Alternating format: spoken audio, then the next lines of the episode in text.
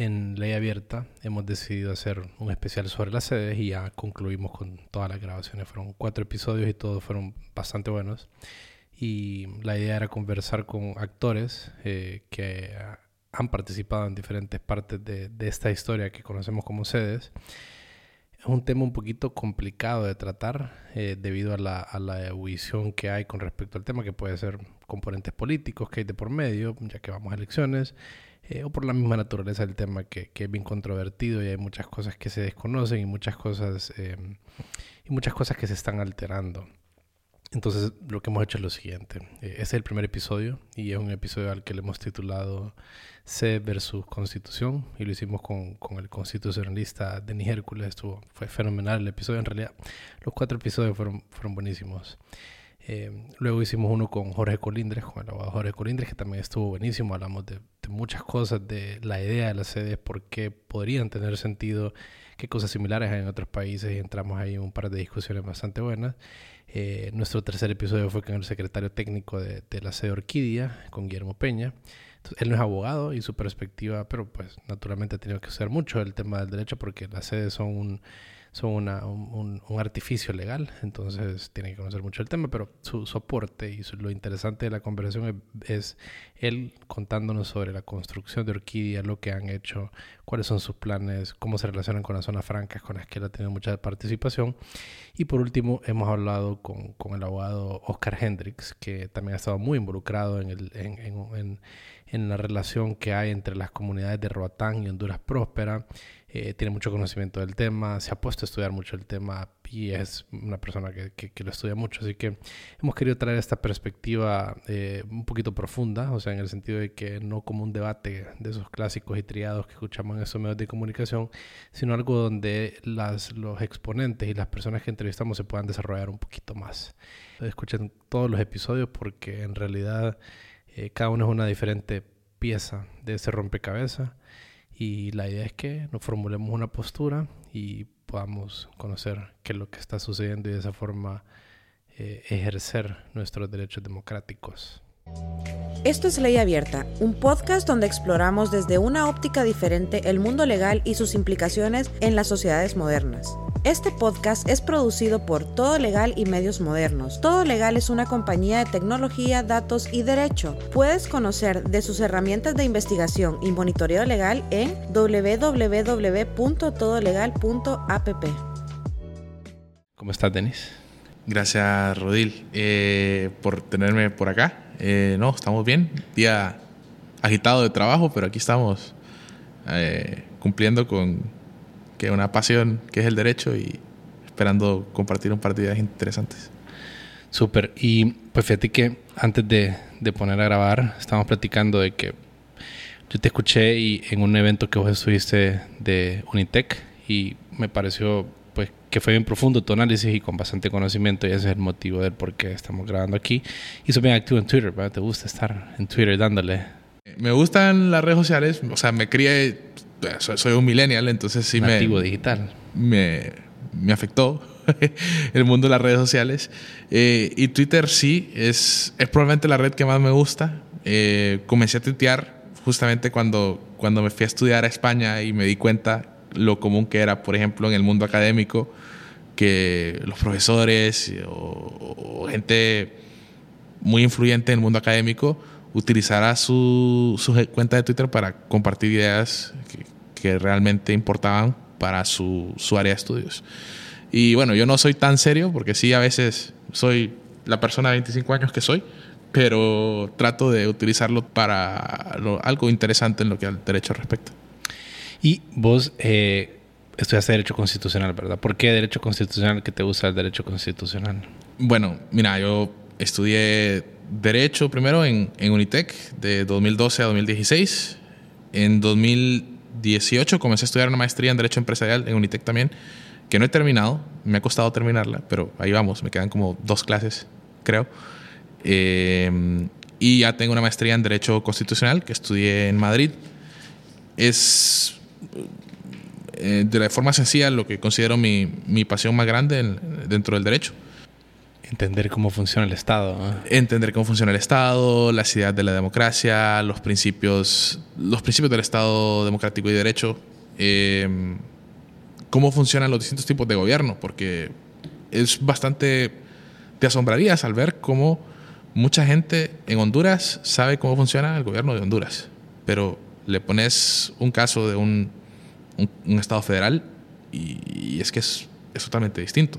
Pero no solo tenés un tipo de federalismo, tenés varios tipos de federalismos y luego tenés estados que no son propiamente federales, pero que tienen algo parecido, como es España con su, con su estado eh, que tiene comunidades autónomas, y luego Italia que tiene regiones autónomas bien interesantes, y luego Francia que nunca se fue al, al federalismo, sino que decidió siempre ser un estado unitario. O sea, va cambiando y es bien sorprendente cómo incluso en, dentro de los abogados aprenden solo o saben muy bien cómo funciona solo su país y a mí siempre me apasionó saber cómo funcionaban las otras cosas en, en otros lados. Y, y, bueno, esa fue una de las cosas que me, que me motivó a estudiar esta rama del derecho. ¿Y actualmente eh, te dedicas al derecho, eh, al derecho corporativo y ocasionalmente das opiniones con respecto a temas constitucionales y particularmente recientemente con, con esto de la sede, ¿verdad? Que es pues, algo que está... Sí, sí, sí, ya son eh, seis años, desde 2015 empecé a trabajar en el, en el mundo eh, del, del, derecho corporativo y sí, me, me, me gusta mucho. Eh, siendo honesto, me, me, apasiona mucho más el derecho constitucional, pero también disfruto el día a día y, y particularmente el derecho mercantil y el asesorar, asesorar empresas también me, me gusta mucho. De cierta manera, una empresa es una, es la, una asociación estilo un Estado, pero de menor, de menor escala y con, con un fin que es más claro siendo el lucro, ¿verdad? pero es una especie de Estado, pues, donde hay un juego de poderes, hay un juego de... de, Es, es al fin una organización que va a requerir de un local, o sea, un territorio, un territorio. y va a ocupar de personas, o sea, ciudadanos, y va a ejercer un poder. Mecanismos Entonces, sí, sí, te entiendo la analogía. ¿Y cómo definirías vos las sedes? Ok, yo para definir las sedes me baso en la reforma que se hizo a la Constitución. Y voy a comenzar aclarando un temita eh, que he visto mucha, mmm, mucho error, particularmente en el mundo de Twitter, donde mucha gente opina sin, sin tener las, las facts y los hechos. Eh, los artículos que se reformaron para crear las sedes fueron el 294, el 303 y el 329. El 304 constitucional, que aquí ando mi constitución y te lo puedo enseñar, está, la edición está mal. El 304 eh, está como siempre ha estado. Eh, en la 304, edición que vos adquiriste, digamos. ¿Ah? En la edición que vos tenés. Sí, es que no voy a hablar mal de ninguna de las casas bibliográficas, pero todas han cometido el error de dejar la versión del 304 que se creó cuando se reformó la Constitución para crear las regiones especiales de desarrollo, que fueron declaradas inconstitucionales. Okay. Y se quedó ahí una colita, eh, particularmente referente a quién nombra a los jueces de las sedes, eh, que esa colita que tenía el 304 dice que es el Congreso, cuando del 329 y de la ley orgánica, ahora sabemos que es o debería de ser el Consejo de la Judicatura, que hoy en día no existe, pero eso no está, está mal. Incluso si entro a la página del Poder Judicial ahorita en mi, en mi computadora, esa versión que está ahí está mala. Eh, dicho eso, pues se reformaron los artículos 294, 303 y 329. El 294 es sobre el régimen territorial, el 303 es sobre el Poder Judicial y el 329 es sobre el sistema económico. El 294 es el, el artículo de la Constitución que te establece que la República se divide en departamentos y que los departamentos se dividen en municipios. Ahí se incluyó, no me, no me sé el artículo de memoria, pero se incluyó de que también eh, se incluía eh, dentro de este tipo de división territorial a las zonas del país que se rigieran bajo el régimen sede. sede. Eh, luego el 303 es el que establece que dentro del Poder Judicial de Honduras va a estar una jurisdicción especial que va a ser la que va a impartir justicia dentro de las sedes. Y luego el 329, que es el artículo más grande que tiene la Constitución enorme, eh, son como 11, 12 párrafos creo, es el que establece la mayor parte de la regulación constitucional de las sedes. Eh, el 294 me dice entonces que es una figura de división territorial. Me lo está poniendo a la par de los municipios prácticamente. el 329 me dice que va a tener una zona sujeta al régimen sede las atribuciones, facultades y obligaciones que tienen los municipios. Pero también me dice que es un régimen especial. Entonces yo por eso digo, o concluyo, que las sedes son una mezcla de una figura de división territorial con eh, un régimen especial. Un régimen especial como lo es el RIT, como lo es la SOLI, como fue Solitur, que ya no existe. Eh, y hay otro par de, regímenes especiales que tiene el, Estado de Honduras. Ok, y en ese sentido, ¿vos dirías que tiene más poder que un municipio, por ejemplo, la sede? Yo creo que el legislador, a la hora de, de plantear todo esto, cometió ciertas incongruencias. Y eso es, es espero que en el transcurso del podcast podamos discutir un par. Y creo que justamente ese de que si tiene más poder que un municipio es una de ellas. Porque mm, me parece a mí que el 329, en cierto momento, en el momento en que me dice con las atribuciones, facultades y obligaciones que corresponden a las municipalidades, me parece a mí que lo que me está diciendo es que prácticamente estamos creando una municipalidad, exacto. Pero luego me dice que van a poder crear su propia normativa. Eso no te lo, no Y eso no lo puede hacer una municipalidad. O sea, una municipalidad, al fin y al cabo, se rige por todas las leyes de la, de la República y lo que puede hacer es emitir su plan de arbitrios y ciertas regulaciones propias. Ordenanzas municipales. Ordenanzas municipales, tener su policía municipal, tener su juez de policía municipal, eh, su departamento de justicia municipal. Pero lo que hace esto es garantizar la convivencia entre los vecinos, garantizar que, que los niños vayan a la escuela, por ejemplo, la ley de policía y convivencia ciudadana, eh, ese tipo de cosas. Mientras que la sede, si vemos la jerarquía normativa que se establece en la ley orgánica, prácticamente les estamos diciendo que se les va a aplicar el bloque de constitucionalidad y aún con ciertas dudas, cuando viene, la, viene esa ley orgánica y dice la constitución en lo que resulte aplicable. Lo mismo dice los tratados internacionales. Y lo mismo dice los tratados internacionales. No me dice nada sobre la ley de justicia constitucional.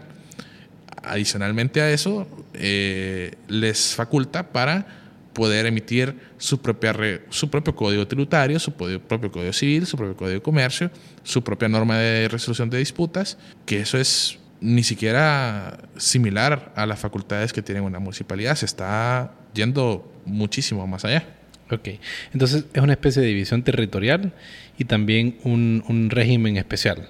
Eh, ¿Y qué es un régimen especial como los que mencionaste anteriormente? ¿Cómo qué se define normalmente en la Constitución como un régimen especial y qué ah, permite hacer? A ver, la Constitución hondureña mm, jamás había recogido lo que era la regulación de los regímenes especiales, sino hasta que se incluyó el régimen sede. Y antes eran figuras ad hoc, digamos. Eran no figuras ad hoc, o sea, figuras legales, no constitucionales. O sea, el régimen de importación temporal, el régimen SOLI, eh, se me olvida en este momento el otro par que existen, son figuras que han sido desarrolladas a través de la ley. La ley de régimen de importación temporal, por ejemplo. Eh, la ley de incentivo al banano, por ejemplo.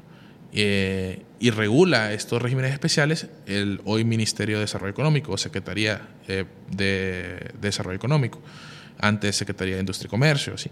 Pero la Constitución nunca se había metido a regular los regímenes especiales hasta que viene el régimen sede. ¿Por qué? Porque la cantidad de atribuciones que se le estaba dando, las facultades que van a tener estos, estos territorios, no podía, o sea, si se hacía a través de una ley, era lógicamente que iban a ser declaradas inconstitucionales, sin ninguna duda. Se incluyen en la Constitución para darle esa, supremacía que, dota la Constitución a, sus normas. Y vos mencionas que también... Me preguntaste cómo los definiría. Em, un régimen especial es un, digamos, una figura jurídica que establecen los estados a forma de incentivar a cierto rubro económico.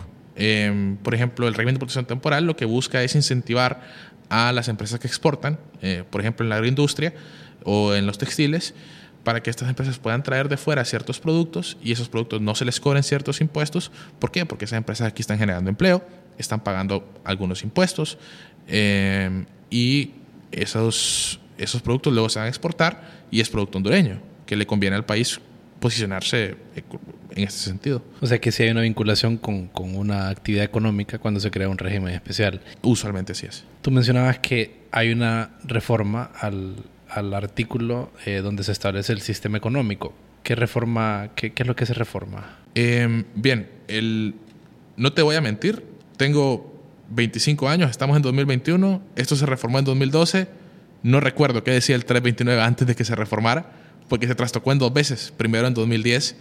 Eh, creo que antes se limitaba a decir algo sobre la armonía entre, entre la economía, entre el, sector privado y el, y el, Estado, que es lo que viene desarrollando desde el 327, si mal no recuerdo, que comienza el capítulo del sistema económico, em, desarrollando los principios de la Constitución Económica del derecho constitucional económico de Honduras. Siendo muy objetivos, la realidad de las cosas es que el régimen sede, a mí como constitucionalista, me hace ruido que esté incorporado dentro de lo que rige el sistema económico.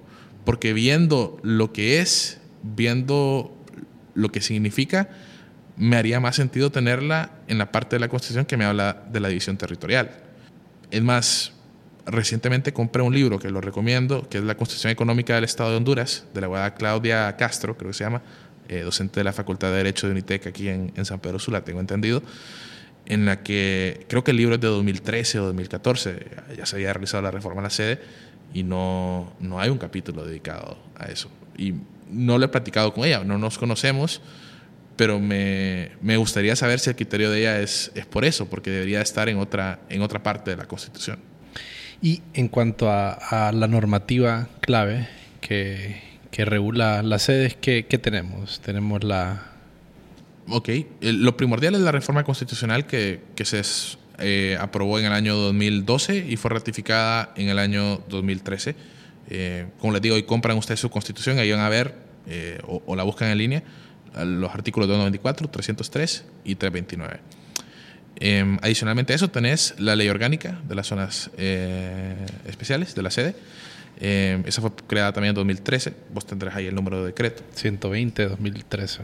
Exacto. Y adicionalmente a eso hay que añadir em, los tratados de inversión, que creo yo que es un tema, lo hemos discutido vos y yo un poco ya, que no se ha, no se ha llevado a la palestra pública, pública perdón, en, el nivel que deberían. Em, ¿Por qué? Porque tenés tratados de, de, protección y promoción de inversiones que vienen y garantizan a los inversionistas extranjeros que van a poder gozar de los beneficios del régimen sede por, por ejemplo, hasta 50 años. Entonces, sé que sé o tengo a mano únicamente el tratado que se celebró con el Estado de Kuwait. Tengo entendido que se celebraron similares con varios otros estados del mundo. ¿Tiene que ser un inversionista de ese estado para que pueda gozar del beneficio de ese tratado? De lo contrario, no gozaría del beneficio de ese tratado. Habría que ver específicamente la regulación de cada, de cada tratado, pero normalmente es o que seas un nacional de ese estado o que seas una empresa cuyo domicilio o cuya nacionalidad, porque ha sido constituida ahí, sea de ese estado. O incluso, y aquí te, te doy un dato por casos que he estudiado, quizás ni siquiera que la empresa esté constituida en ese estado, sino que su matriz esté ahí. Por ejemplo, en este caso que hablábamos de Kuwait, podría ser perfectamente una empresa, eh, digamos, constituida en el Reino Unido, pero que su matriz se encuentra en Kuwait, que sus accionistas son kuwaitíes. Sí, sí, se puede, se puede prestar para muchas cosas. Y además que no sabemos que, no, no tenés presente ahorita que otros tratados con que otros países eh, se han establecido con respecto a esto. Em, pues fíjate que recientemente, eh, y esta es una de las cosas que yo en son de la transparencia trato de decirlas, pues, se ha criticado a, las sedes y al Comité para la Adopción de Mejores Prácticas, al gobierno em, y a los, a los asesores de las sedes de una falta de transparencia. Y yo creo que ha faltado transparencia a nivel social, de contacto con la gente, pero en línea no ha faltado. O sea, entras a las páginas de la sede y tienen muchísima muy buena información y la página de la sede también. Sin embargo, esta semana que estaba queriendo justamente ponerme a estudiar a fondo los tratados de promoción y protección de inversiones, eh, la página está en reconstrucción y solo había descargado ya días el de Kuwait y por eso te, debo con que otros estados se han suscrito, pero sí, sí son varios. Y Denis, ¿vos qué, con qué modelos compararías estos que ya están en desarrollo en, en, en tu estudio? ¿Qué cosas similares has encontrado y qué, qué se ha generado de doctrina alrededor de eso? Mira, yo te soy honesto. Cuando he hablado de esto con amigos míos que son, ellos se, denominan entusiastas de las zonas especiales, eh, zonas especiales hay en todo el mundo. Zonas especiales, económicas especiales hay en todo el mundo. Em, nacen, creo, eh, particularmente en, el sudeste asiático, particularmente en China, eh, porque por el régimen comunista resultaba difícil atraer inversión extranjera. Se comenzaron a crear zonas donde eh, se dotaba a esta zona geográfica de un beneficio fiscal especial, eh, de ciertos beneficios laborales o en materia laboral, a modo de atraer inversión extranjera. Esto se ha replicado en ciertas medidas alrededor del mundo. Ahorita El Salvador está permitiendo que China eh, constituya una zona especial en, su territorio. No estoy muy al tanto de los detalles. Em, igualmente, hay, por lo que he entendido, hay también en la India, en la zona del Medio Oriente. Es algo de países tal vez no tan desarrollados, como una alternativa para quebrar con el con la aplicación del sistema y definitivamente definitivamente ¿Habrá en Estados Unidos alguna zona especial? He entendido que sí, he entendido que sí, pero quería concluirte con algo y es, en cada país son distintas. En cada país son distintas y por lo poquito que he logrado ver, por ejemplo, eh, no te van a decir algo como que aplica dentro de ellas la constitución dentro de lo que fuera aplicable, sino que lógicamente la constitución es aplicable en, en todo sentido, porque si no, ¿para qué tenemos una constitución si no va a ser aplicable en todo el territorio? Em, he visto también comparaciones con lo que yo llamo ejemplos de pluralismo territorial. Te hablaba de las federaciones, eso es un ejemplo de pluralismo territorial. Y, y escuchaba eh, dentro de la gente que, que defiende al, al, régimen sede decir, pero ¿qué tiene de malo movernos hacia esto? Yo creo que no hay ninguna duda que Honduras es un Estado unitario, que por tanto que la ley que se emite desde el Congreso Nacional es vigente para toda la República, para todo el Estado. Y, no es, por ejemplo, el caso de Alemania, que tiene landes y que cada, que si bien desde el, desde el Bundestag, desde el Bundestag y desde el Bundesrat se crean las leyes para toda la federación, pero cada landes puede crear su propia normativa para ciertas cosas. Eh, inclusive en Alemania, cada, cada estado, cada, cada landes tiene su propio tribunal constitucional, por ejemplo, y luego está el Tribunal Constitucional Federal. No es eso, porque Honduras no es un estado federal. Y, por eso es que me cuesta entender cómo es que quisieron meter esta figura de división territorial en el marco constitucional hondureño. Pero pareciera que ese es el espíritu, evidentemente. ¿verdad? Ese es el espíritu. ¿Y por qué no hacer eso? Mejor directamente modificar la, la, forma de Estado. La forma de Estado, sí. Yo creo que hubiera sido más chocante incluso. Eh, quizás en aquel momento. Ahora que vemos el debate de la sede, no lo sé. Cómo se ha puesto de caliente el, el tema. Pero quizás debemos preguntarnos el tema de la descentralización. Y te lo digo, yo soy una persona que cree muchísimo en la descentralización. Yo creo que eso vendría a ayudar en un enorme sentido a nuestra república. Eh, creo que son los gobiernos locales quienes tienen más contacto con su gente, quienes conocen más sus necesidades. Y la realidad de las cosas es, sin quererme poner político, eh, que en Tegucigalpa, quienes nos gobiernan, muy poco saben de los problemas que tiene la gente en un determinado barrio, en un determinado municipio. El alcalde muy probablemente sí lo sepa. Y luego tener los ejemplos de las ciudades grandes. O sea, en San Pedro Sula, el alcalde está gobernando a más de un millón de personas o aproximadamente un millón de personas que habitan la ciudad, cuando en mi pueblo, gracias al Lempida, tengo al alcalde gobernando a 50 mil. Claro. O sea, es una diferencia en su labor increíble, increíble. No puede prestar la misma atención a su pueblo el alcalde de Gracias que el alcalde de San Pedro, porque aquí tiene muchísimo más problemas, una ciudad enorme, con muchos otros servicios incluso. Entonces, la descentralización yo creo que es muy buena, volviendo al tema. Creo que quizás si lo hubieran pensado mejor y no hubiera sido tan arrebatado, porque yo siento que la reforma a la Constitución para crear las sedes fue así, arrebatada. Eh, que no se pensó como tenía que pensar. Creo que, de nuevo, sin querer poner político, por motivos políticos, le surgía aprobarla cuando se aprobó y por eso lo hicieron tan rápido. Dotar de mayor descentralización, de mayores facultades a los municipios, yo creo que puede ser una salida para el desarrollo de Honduras. Yo creo que es una muy buena opción. Sí, siendo honesto, lo veo con cierto miedo, porque yo que he ejercido el derecho ya en, en Gracia del Empira, en San Pedro Sula, en La Lima, en Puerto Cortés, en El Progreso, en Roatán, en Utila, en La Ceiba, he sido testigo de cómo las municipalidades a veces abusan de sus facultades y cómo las municipalidades quizás cuesta ponerla más en, en, orden, en check. O sea, ¿a quién le voy a poner una queja de que la municipalidad está estando bien? En la teoría, ¿qué es lo que opera? Es el Gobernación y Justicia, ¿no? Es el encargado de...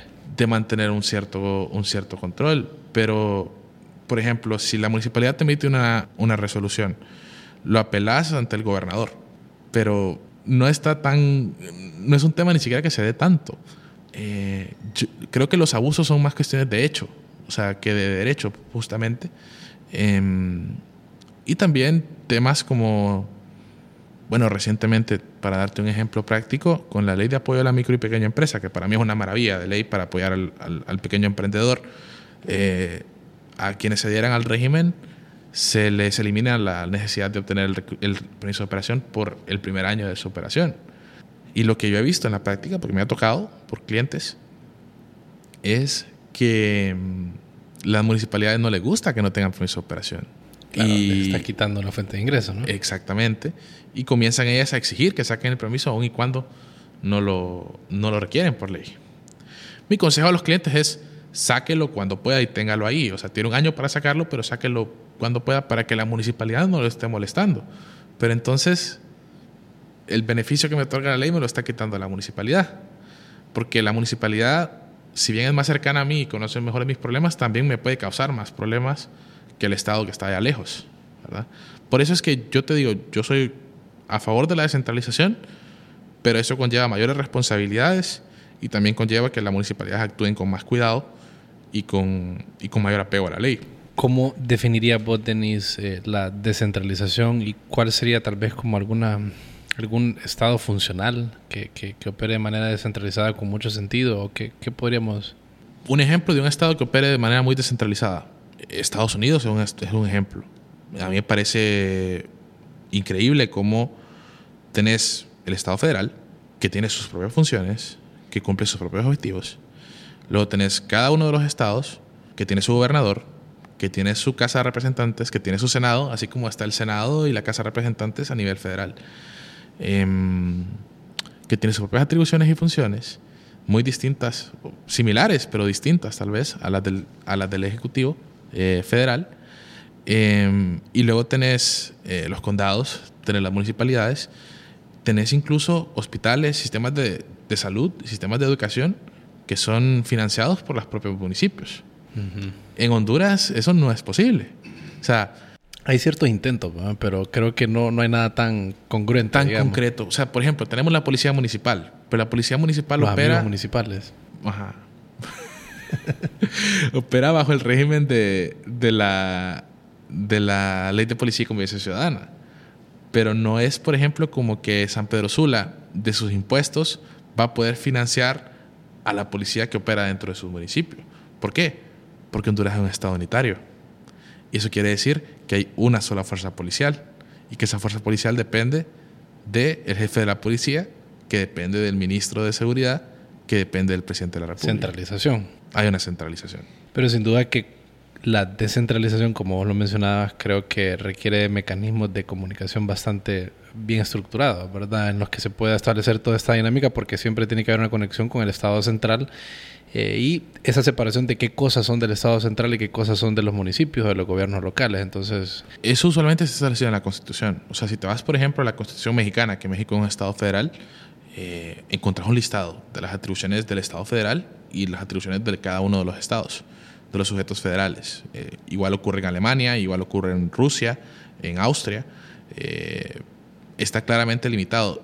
Y tenés en esos países eh, supremas cortes o tribunales constitucionales que cuando se realizan estos conflictos entre un Estado y el Estado federal han dirimido el conflicto y tenés ya jurisprudencia para determinar pues claramente a quién le compete hacer qué cosa. En el caso de Honduras eso es mucho más difícil, porque no solo no tenemos la comunicación que deberíamos, sino que también yo creo que no hay nadie mejor que vos para podernos explicar lo difícil que es conseguir jurisprudencia en Honduras. Sí, muy complicado. Y oíme, en este sentido, recientemente hubo en un, en un frente a frente, hubo una, una polémica que se suscitó y que eh, trascendió con respecto a qué tipo de instituciones son las sedes, si son de índole privado o de índole público. Eh, ¿Qué diríamos de eso? A mí se me hace, como te digo, que todo esto se hizo tan arrebatado que ni la propia ley te lo deja claro. Las sedes son constituidas por personas privadas. Son gobernadas prácticamente por estas mismas personas que la constituyen. Son supervisadas prácticamente por inversionistas privados que han sido nombrados en el campo. Entonces pareciera que, son, privados. Pero luego ves la ley y cómo va a ser una figura de división territorial privado. un ente privado. ¿Cómo va a sujetarse a un montón de obligaciones de carácter de, derecho público un ente privado? ¿Cómo va a tener una obligación democrática ante su pueblo un ente privado? Y por eso yo creo que, aunque tenga ciertos elementos de privado, si lo estudiamos a fondo y lo analizamos bien sobre qué hacen y qué pueden hacer, y que van a tener un órgano de justicia asignado y que van a poder determinar su política de educación, su política de seguridad, eh, su propia norma fiscal. ¿Cómo va a ser eso un ente privado? Me voy porque es un público. Ok. Recientemente sucedió el, el acuerdo de la Corte Suprema para la creación de, de la jurisdicción especial. Em, ¿Qué miras con eso? ¿Qué, ¿Qué, crees que, ¿Cómo crees que se va a desenvolver? ¿Qué crees que va a suceder? Mira, en primer lugar, creo yo que, aquí hubo un... Se, emitió el acuerdo y a los dos días estaba el presidente de la República entregándole el, acuerdo a, los inversionistas de las sedes. Y hubo ahí una especie de show mediático. Em, si te soy honesto, yo creo que ante la Corte en ese momento no se había planteado una cuestión de fondo sobre las sedes.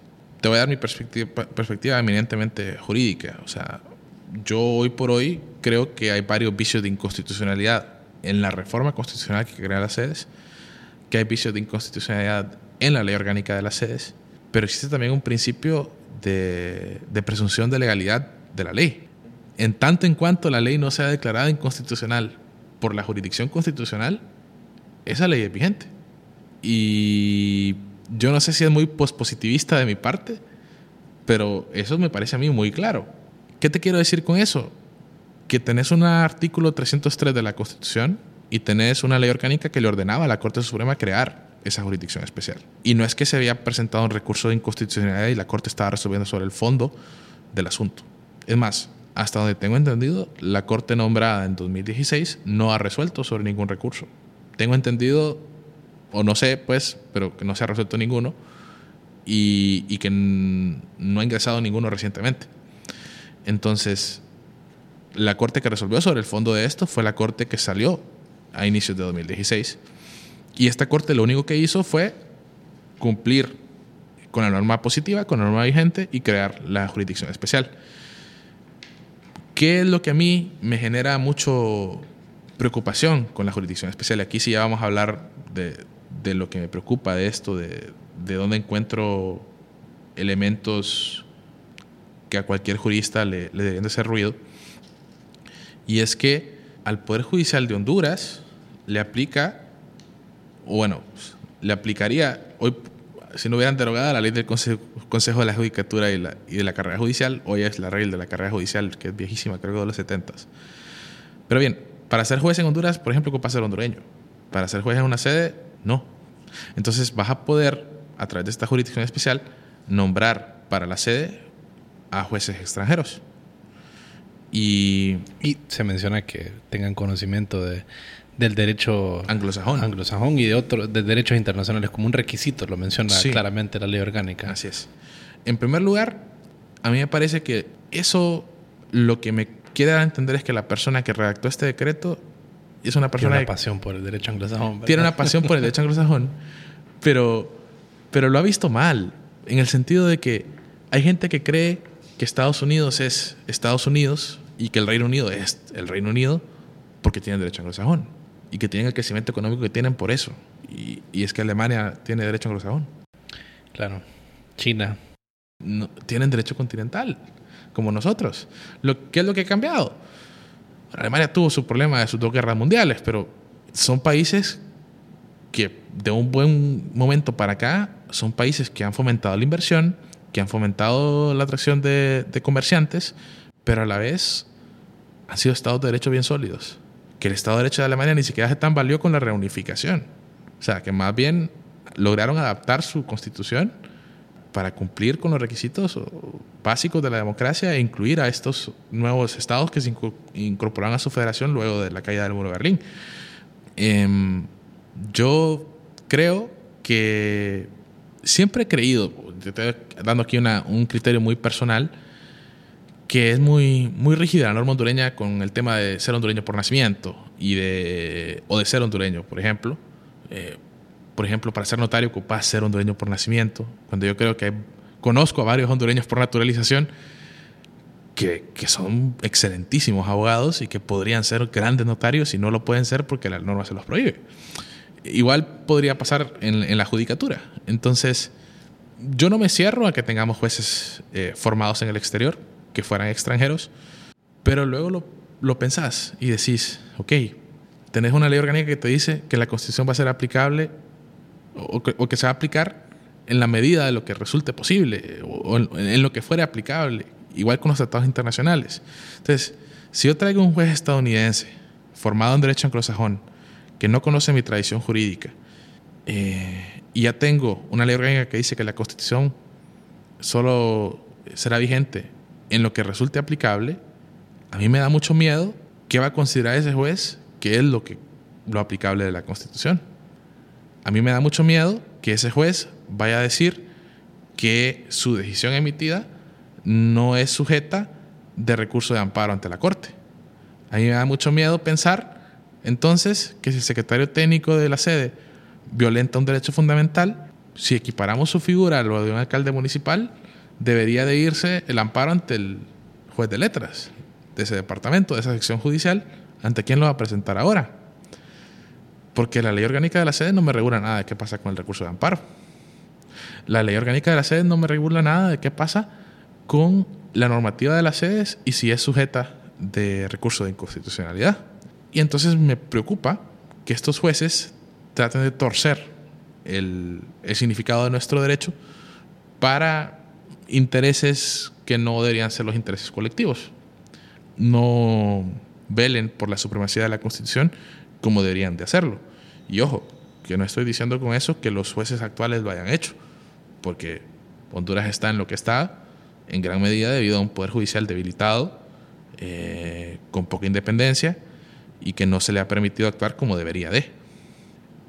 Yo creo que la jurisdicción especial no es lo peor del régimen, pero sí tiene elementos que deben preocupar a cualquier buen, buen abogado por, por estos elementos que te he señalado. Y tenemos algunos otros casos de jurisdicciones especiales en, que se apliquen en Honduras, como en los arbitrajes, sucede algo similar, ¿no?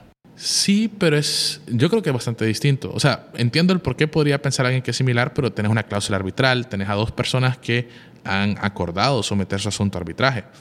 Y eso me parece muy distinto a que porque yo vivo dentro de una sede, eh, tenga yo un juez especial que va a dirigir los asuntos de, de esa zona geográfica.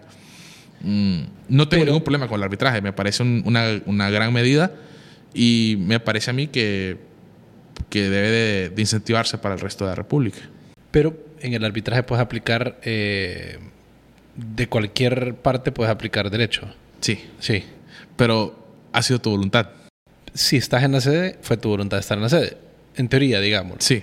Ok, entonces se da una situación. Lo que pasa es que son, ya son espacios del territorio donde estás creando como esta mezcla de, de, muchas legislaciones, o sea que cada, cada espacio puede tener su legislación diferente. Sí, podrías tener sedes que deciden adoptar normas del estado de Delaware y podrías tener zonas que deciden optar por las normas de, de Irlanda. Y lo que yo pregunto es, y cuando lleguen estos estos recursos a la Suprema y tengas jueces hondureños firmados aquí, ¿cómo van a resolver? Va a ser un relajo. Bien interesante. Eh, bueno, es que es bien interesante cuando uno mira desde la perspectiva como de esa caja de experimentación, ¿verdad? Pero es un experimento. esto es un experimento, probablemente el experimento jurídico más grande al que ha sido sometido el país en no sé cuántos años. Sí, y cuando se mira desde lejos es como, como un experimento bastante atractivo, pero ya en la práctica puede resultar un montón de cosas extrañas, ¿verdad? Y con un poder judicial debilitado y con, eh, eh, puede resultar quién sabe qué. Y creo que les va a venir mucho de, que estar pensando sobre qué estar legislando con respecto a esto. Y en cuanto a una sede, la ley orgánica dice que, que, una sede puede celebrar convenios siempre y cuando el Estado de Honduras no sea aval, ¿verdad? Eh, pero entonces, hasta cierto punto, la sede puede celebrar tratados internacionales, llamémoslo de ese estilo. sí. Sí. Pareciera así. Pareciera así, ¿verdad? ¿Cómo lo, cómo lo interpretas? ¿Qué, qué más? Me parece a mí que lo que están buscando es, por ejemplo, eh, facilitar a ellos de cierta forma la atracción de inversiones a través de suscripciones de, de algún acuerdo internacional. Me parece a mí que es eh, se ha querido adaptar nuevamente una figura que es propia no de nuestro de nuestra forma de estado porque en los estados federales hay ciertos estados federales no te puedo decir que todos porque no lo he estudiado tan tanto pero hay ciertas cosas por ejemplo que una comunidad eh, autónoma de España sí podría negociar con otro estado pero son cuestiones eh, de su mera de su específica es, que son tan tan insignificantes que no se entiende que se esté vulnerando el principio de que es el Estado español quien debe dirigir la, política internacional. O sea, es ahí donde, donde a mí me parece extraño que se le esté dando a estas, a estas entidades esas, esas posibilidades. O sea, estamos agarrando una figura jurídica que existe en otra forma de Estado y la estamos estirando a un, a un límite que no es el que tiene ni siquiera en esa forma de Estado donde esto se hace lógica. ¿Sucede en algún tratado internacional que aparezca un municipio como suscriptor, suscriptor de un tratado o no? Se, se, se, suscriben entre estados. Entre estados, ¿verdad? Ok, ok. Y en cuanto a, a mí algo que me resulta curioso y es en cuanto a es un fideicomiso lo que administra, es un ente privado. El trust. Ah, el trust. Y, y pues al final el, el, el, negocio, digamos, es los tributos, ¿verdad? Ese es el, y pues establecen ahí las cuestiones.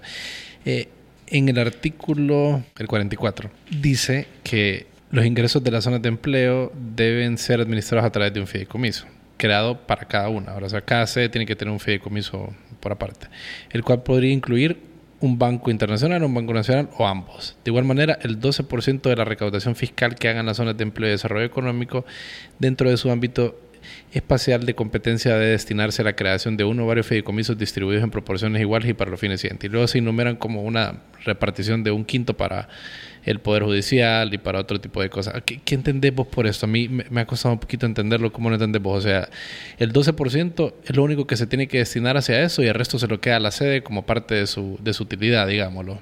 Del, del total de los ingresos de la sede, va a agarrar un 12%, lo va a distribuir en cinco partes y le va a dar una quinta parte al Poder Judicial, una quinta parte, ¿cómo dice? Proyectos, de nivel comunitario y departamental, eh, una quinta parte de los proyectos de desarrollo, infraestructura y seguridad de carácter social que determine el Poder Ejecutivo. Ojo, aquí es cuando entra esta plata al Estado. Esta es como una forma de, regresar algo al Estado de Honduras. Porque lo primero dice, proyectos de desarrollo, infraestructura y seguridad que determina el Poder Legislativo. Luego te habla de un fondo de desarrollo a ser distribuido de conformidad a los planes de inversión.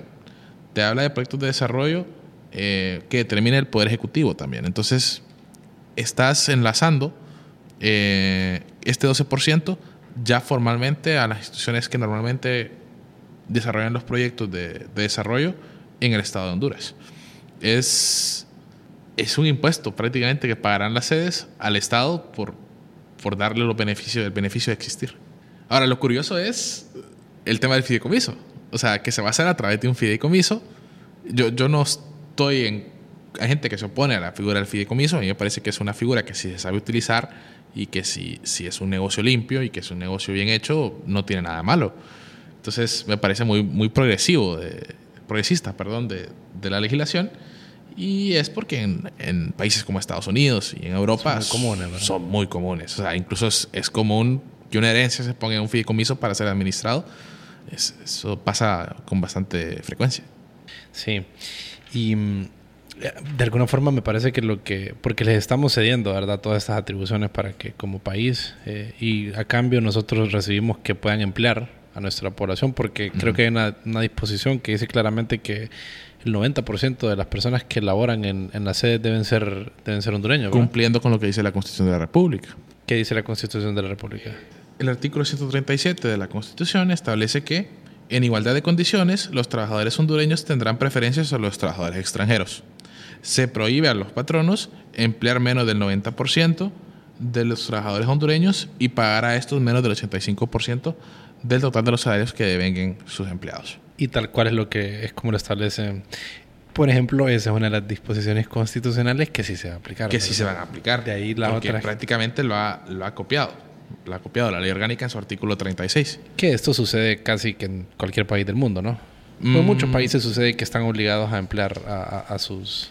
Te soy honesto, no soy, no, no- no soy un gran, un gran laboralista. Me ha tocado aprender porque la vida es así. Así que no, no quiero cometer una irresponsabilidad y decirte que he visto Que sí, esta sí, regulación así, en ¿no? otros países porque no, no lo he estudiado, pero no me sorprendería que así fuera. ¿Qué hay con el campo? ¿Qué te, qué te parece el campo? Mira, a mí me parece que una buena forma de abordar esto es hablar del gobierno de la sede.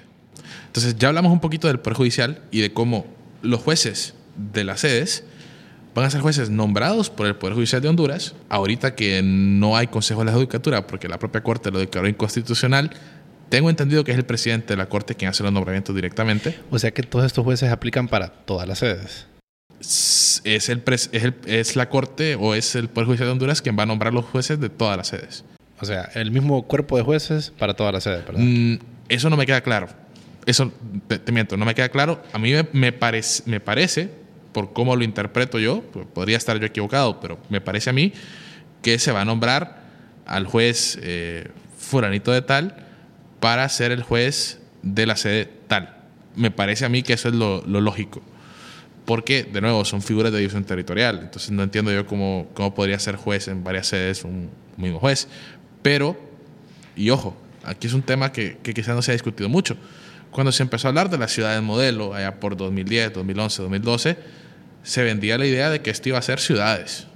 Claro. Y lo que estamos viendo hoy no son ciudades, son, Zonas. son zonas. Son, entiendo yo, por ejemplo, que en Ciudad Morazán es un proyecto residencial más que todo. Eh, Próspera es un proyecto, sí, de atracción de inversiones y de... Y de, y de startups tecnológicas. Ajá. Y un pequeño proyecto habitacional. Eh, la sede Orquídea es un proyecto de agroindustria. Entonces, no veo cómo en sede Orquídea vas a construir un edificio para que esté el juez, tampoco. O sea, me cuesta, me cuesta concebir cómo va a ser esto en la práctica. Y esos jueces van a ser pagados por el Estado de Honduras. Si te soy honesto, no veo acá ninguna disposición que me diga que lo debe pagar La sede. la sede. En- con el, tal vez con los fondos que salgan del fideicomiso, la quinta parte que va para el Eso sería Judicial. lo lógico. Eso sería lo lógico. Eso sería lo lógico. Porque eh, me cuesta creer, por ejemplo, si la idea es, porque sí, la idea es que puedan venir jueces extranjeros, eh, un juez extranjero no le vas a pagar ni siquiera lo que gana un magistrado de la Corte Suprema de Justicia. O sea, le vas a pagar mucho más. Eh, bien, eso sobre el Poder Judicial. Luego, tenés un Poder Ejecutivo, que es el secretario técnico de la sede. Él es el encargado de gobernar y de, realizar las acciones típicas del Poder Ejecutivo dentro de término que, que ocupe una sede. Tiene un tiempo de duración de siete años y se puede Así es. prorrogar o revocar. Sí. Eh, lo que está diciéndote entonces es que vas a poder revocar al secretario técnico de la sede, así como en otros países existe, por ejemplo, el referéndum revocatorio para quitar al presidente o al gobernador o al alcalde. Que en Honduras no existe el referéndum revocatorio, por ejemplo. Eh, pero bien, el secretario técnico va a poder ser, ser removido. Eh, entiendo que los secretarios técnicos actualmente, al no haber una, una al no habitar personas dentro de la sede aún, han sido nombrados por el campo. Pero la idea es que posteriormente los secretarios técnicos sean electos por los habitantes de las sedes. Cuando se supere cierta eh, densidad poblacional, creo que menciona la ley, si no me equivoco. Me parece a mí que lo que están esperando es únicamente que ya tengas habitantes y que puedan votar. Ok. Porque lo que quieren es que sean electos democráticamente. Al menos lo que quieren los inversionistas de Próspera, porque esto sí lo he investigado un poco. Y la idea es, por ejemplo, que, que, en, que en Próspera y en Ciudad Morazán sean electos de forma democrática, que existe segunda vuelta, por ejemplo, que no existe en Honduras. O sea, te, te soy honesto, hay que decir las cosas buenas también, no solo lo malo, pues. Eh, y eso me parece a mí que es un avance en la democracia. Pero no puedo ignorar por eso los vicios de inconstitucionalidad que tenga todo esto en- a nivel macro. El secretario técnico, al fin y al cabo, es el encargado de, de que se cumpla la norma dentro de su área geográfica, llamémosle. Suscribir convenios, dice, de estabilidad jurídica, establecer Esos convenios de estabilidad jurídica eh, son muy uno de, de los temas que me da mucho miedo porque lo que está haciendo es que el secretario técnico está garantizando al inversionista que se va a cumplir una cierta, o que va a gozar de cierta seguridad jurídica. Y me parece a mí que eso, por ejemplo, si en un futuro se llega a querer derogar las sedes, estás, estás hipotecando el futuro de Honduras en el sentido de que el secretario técnico ha garantizado esto y al final el Estado de Honduras va a, poder, va a tener que pagar por esto eh, en una hipotética demanda, por ejemplo. Eh, da, da un temorcito. A mí me, me parece que eso es quizás una facultad que no se le debió dejar a él. Pero también se dice en el artículo que se pueden suscribir convenios siempre y cuando el Estado de Honduras no sea aval. Entonces, ¿no crees que va en contra de ese mismo... ¿No crees que no permitiría eso, por ejemplo? No creo, porque lo que está diciendo es que el, Estado de Honduras no va a ser formalmente un aval. Pero al fin y al cabo, si tenés inversionistas que han, que han puesto mucha plata en una sede y al final el Estado de Honduras es quien deroga el régimen sede, por ejemplo, ¿a quién le van a reclamar estos inversionistas? Al Estado. Em, lo típico, o pues funciones de un poder ejecutivo, es ejercer la representación de la sede, aunque en el caso de Honduras, por ejemplo, la representación judicial recae en el procurador de la República, pero la representación legal de una sede lo va a tener el, el secretario técnico. Eh, va a ser, por ejemplo, quien, quien dirija la administración pública dentro de esta sede, es decir, quien va a ejercer las funciones parecidas a las del alcalde. Aquí sí me parece que se establece una buena analogía.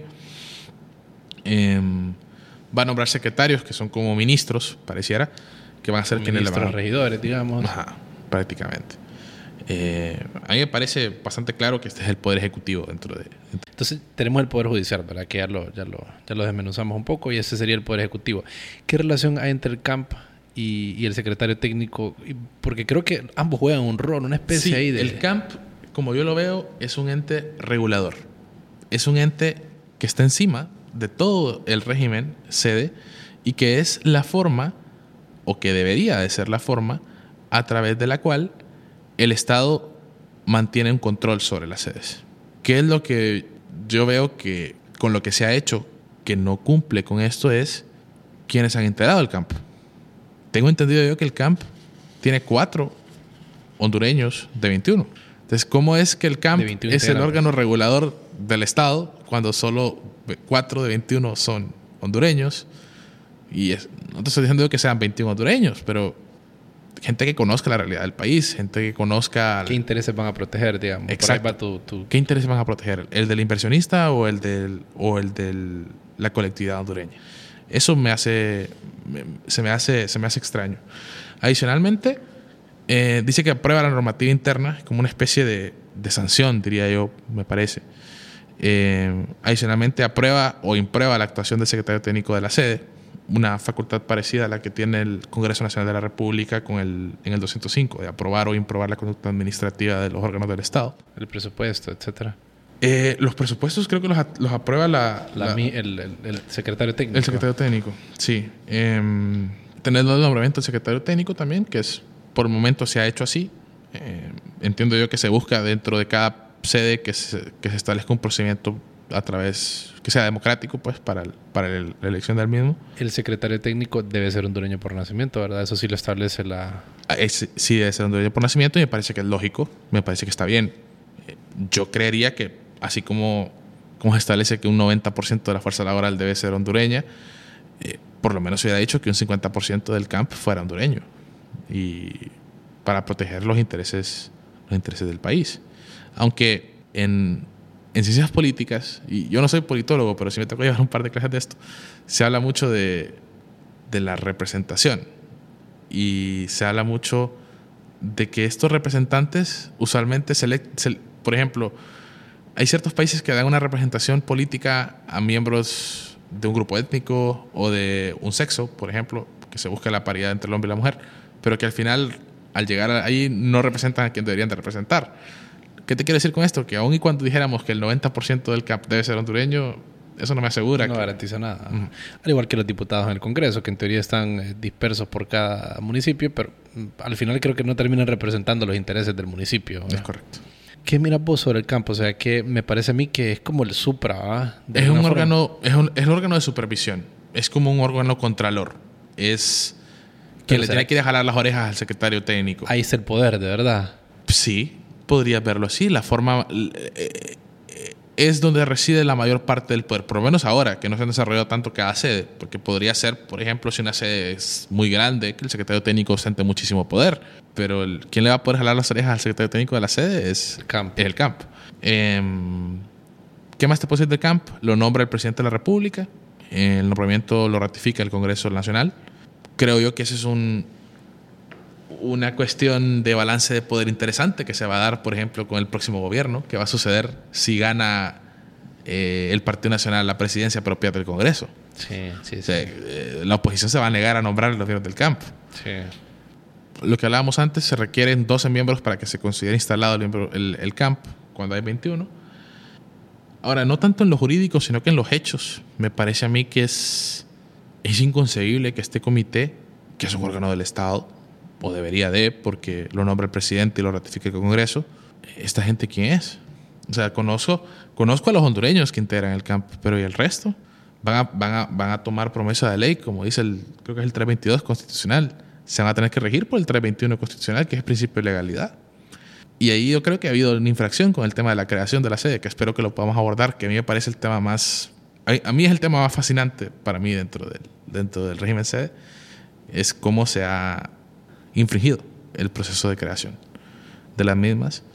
¿Y qué es lo que te quiero decir? Al final, concluyendo lo del campo, que me parece que no han estado muy presentes. Eh, particularmente para una figura tan polémica, yo creería que es muy importante que, que la población conociera más de ellos y que, y que supiéramos más de qué están haciendo. Yo creo que ellos son conscientes de que deberían de ser un mayor trabajo de comunicación, o deberían de serlo, esperemos que, que así sea. Ahora, eh, ya hablamos como más o menos de, lo, de los diferentes poderes que, que, hay. Creo que ya abarcamos bastante acerca de qué son las sedes, que en comparación con otro tipo de, de elementos del Estado. Y previo a platicar un poquito sobre esto que, que vos mencionabas ahorita, el proceso de creación, y también algo que a mí me resulta curioso es cómo podrías eliminar una sede en caso de, se podría eliminar o no se podría eliminar. Pero antes de pasar a eso, me gustaría que habláramos un poquito como de la idea del Estado, que creo que esto es aquí lo que se está, lo que, con lo que se estamos jugando bastante, ¿verdad? Es como con la idea clásica del Estado, el Estado-Nación, el Estado de Hobbes, digamos, sí. que vos lo mencionaste, me acuerdo en tu, en tu plática en Unitec. Uh -huh. eh, y vos lo mencionaste y fuiste bien enfático, pusiste la portada del libro ahí de Hobbes. ¿Por qué? ¿Por qué, por, y dijiste, lean, ¿no? ¿Qué, ¿Qué, crees vos que debe de haber ahí que es un extracto importante para, para como insumo a esta plática? La, razón por la, que, por la que hago referencia a Hobbes es, o fue por el tema de la soberanía eh, y por el tema del Estado. Eh, y yo tradicionalmente es la teoría de, del contractualismo. Hobbes es quien inicia con la teoría del contractualismo es me, me refiero a, a, lo que Al probablemente social. exacto eh, viene viene Rousseau mucho tiempo después y dice escribe su libro más famoso y dice principios de derecho político o el contrato social y también John Locke lo toma John en Locke cuenta. ellos son los tres principales contractualistas a mi criterio eh, lo ven desde un punto de vista distinto cada uno de ellos yo creo que se puede obtener valiosos elementos de cada uno de ellos no me parece muy, muy raro que una persona pueda identificarse plenamente con uno de ellos. Eh, por ejemplo, Hobbes viene y dice que todos los hombres son malos. Vivimos en un estado de miedo, eso es lo que te dice, de inseguridad. Yo no hablo latín, pero creo que es el, el, el hombre es el, el, lobo del hombre. Homo, ¿cómo es? Homos lupus, lupus hominis lupus est, algo así. Eh, y él lo ve como una forma de, de que el Estado debe protegernos. Pero para que el Estado nos pueda proteger tiene que tener autoridad. Y por eso es que siempre se ha visto a Hobbes como el autoritario, como el... Claro, la máquina de... Eh, exacto, el, el, el, que quiere centralizar poder en el Estado. Y, y, a mí me gusta, me gusta mucho la portada de, de, de este libro de, de Hobbes, porque, porque es un gigante, un gigante, pero aquí viene el, el tema de la soberanía, es un gigante que es el Estado. Pero si vos ves y le se suma la foto, ese gigante está integrado por otro montón de personitas que son igual que él ¿Y qué te quiere decir eso? El Estado somos todos. Todos somos el Estado. Somos nosotros la fuente de poder del Estado. Eh, Locke avanza un poquito en la teoría contractualista y, ya surge un poco el te tema del, del justnaturalismo. Y ya Hobbes viene, perdón, Locke viene y cree que eh, tenemos ciertos derechos por el simple hecho de ser eh, personas. Viene Locke y, le da a los libertarios sus máximas, la propiedad, la vida y la libertad, y que es porque tenemos propiedad, vida y libertad que suscribimos un contrato social para proteger nuestra libertad, vida y propiedad. En cambio, Rousseau, Rousseau viene y cree que hay un tema y es que el, que el hombre es bueno por naturaleza, pero que la sociedad lo corrompe, por ejemplo. Y Rousseau lo que hace es una diferencia entre el estado civil y el estado natural. Y que en el estado natural no tenés derecho que te proteja. O sea, vos venís y me, me matás en el estado natural y, y qué ley te va a sancionar por eso. Pero que al pasar o al celebrar el contrato social, que, en la práctica no se celebra. Pues, naces y sos hondureño y... no decidiste y no te explicaron, mira, todo esto implica ser hondureño. a, mí, nadie me preguntó si querían nacer. Claro, claro, primero que todo. y en todo caso, ¿qué querían? Que naciera yo y al nomás nacer agarrar un lápiz y firmar el contrato. No, no funciona así. Digamos que Cívica es un intento, un intento totalmente fallido de eso, que creería yo. Sí, una clase muy importante, te diría yo, que se ha perdido. Mi abuela... Eh, que si llega a escuchar esto se sentiría muy orgullosa si repito algo que siempre, siempre dice ella y es, qué error tan grande quitar la clase de educación cívica. sí, porque te estoy hablando de ella, es una señora de 81 años, una patriota de primera que ama Honduras y, y, que ella cree que la moral, la ética y el amor a la patria que enseñaba en esa clase se, se ha ido perdiendo. Y siempre, siempre, me, siempre me, me dice esas cosas desde que estaba yo en la escuela. Pero bien, volviendo al, volviendo al tema, eh, Rousseau cree que es necesario celebrar el contrato social para que puedan darte los instrumentos jurídicos para proteger tus derechos. Yo soy un poquito más rusoniano, tomo elementos de Locke y de Hobbes. Como te digo, me, me, cuesta, me cuesta mucho trabajo creer que, que, puede ser uno de ellos únicamente. Em, me gusta mucho cuando hablamos de Rousseau el tema del, de la soberanía, porque Rousseau es quien inventa el tema de la soberanía popular artículo de la Constitución, la soberanía corresponde al pueblo. Antes tenían una idea de, de soberanía nacional que te suena esto es bien difícil de comprender, pero al final todo el mundo se terminó yendo con la soberanía popular y la idea de, lo, de, de Rousseau. ¿Qué quiere decir esto? Que el fundamento de poder del Estado es la voluntad de todos nosotros. Okay. Que quien dota de fuerza efectiva a la norma legal es que esa norma legal ha sido aprobada por la gente que vos y yo elegimos para que nos represente legítima, o sea, legitimidad. Legitimidad democrática. Ahora, ¿y qué, cómo juega ahí la...? Porque hay democracia representativa y democracia directa, ¿verdad? Em, eh, creo que son diferentes sabores de una misma intención, que es la soberanía recae en todo, ¿verdad? Pero puede adoptar diferentes sabores. Eh, Rousseau hace un excelente trabajo explicando la democracia en su libro. Es, es un profesor de primera cuando lo hace porque viene y explica... para Rousseau la única verdadera democracia es la democracia a la griega en la que todos van y votan ahí. Directa. sí. Para Rousseau, lo que hoy tendríamos nosotros no es democracia. Porque él incluso. Rousseau es bien crítico de la civilización, en realidad, ¿verdad? Él es crítico de la representación también. Okay. Él dice que cuando un pueblo ya electa un representante, ya no es pueblo porque se vendió. Se vendió. Porque el poder es mío, no lo puedo delegar. Eh, y viene Rousseau y explica la democracia, explica la aristocracia, explica la monarquía. Eh, muy interesante lo que hace Rousseau en su libro. Em, hoy en día yo creo que puedes hablar de, de dos tipos de democracia que sobreviven. La democracia representativa meramente. No es práctica hoy la democracia directa. Eh, incluso, si mal recuerdo, Montesquieu, en El espíritu de las leyes, él viene y dice que lo ideal sería la democracia directa pero que en la práctica es imposible. Muy complicado. Es imposible. Y este es Montesquieu allá en 1700. O sea, no sabía él que Francia hoy en día iba a tener 60 millones de habitantes. Em, entonces tenés la democracia representativa y luego tenés lo que yo considero su versión mejorada, que es la democracia participativa. Que la democracia participativa no es un sustituto de la democracia representativa, sino que es, es dotar a la democracia representativa de ciertos instrumentos jurídico-políticos para mejorarla plebiscito, referéndum, referéndum revocatorio, podría decir, en los países que lo tienen, eh, iniciativa de ley ciudadana, pero no basta, como ha ocurrido en Honduras, de incluirlos en la Constitución y decir, ah, ya somos una democracia participativa porque están incluidos en la Constitución. Hace falta que lo uses y que dotes al pueblo de estos instrumentos para que efectivamente te conviertas en una democracia participativa. Hoy por hoy somos en papel una democracia participativa, pero en la práctica ni vos ni yo hemos votado en un referéndum, Jamás. plebiscito. Y como una pequeña desviación, eh, históricamente, ¿cuándo surgen este tipo de estas figuras en el mundo? Fíjate que mm, no, te, no te voy a mentir, no sé el origen puntual, pero, Pero sé cuándo se vuelven pasado. populares. Eso sí te lo puedo decir. Se vuelven populares a partir de la Segunda Guerra. Populares increíblemente. Tenés, por ejemplo, el caso de Italia, que justo después de la Segunda Guerra tiene que decidir si va a ser una república o una democracia.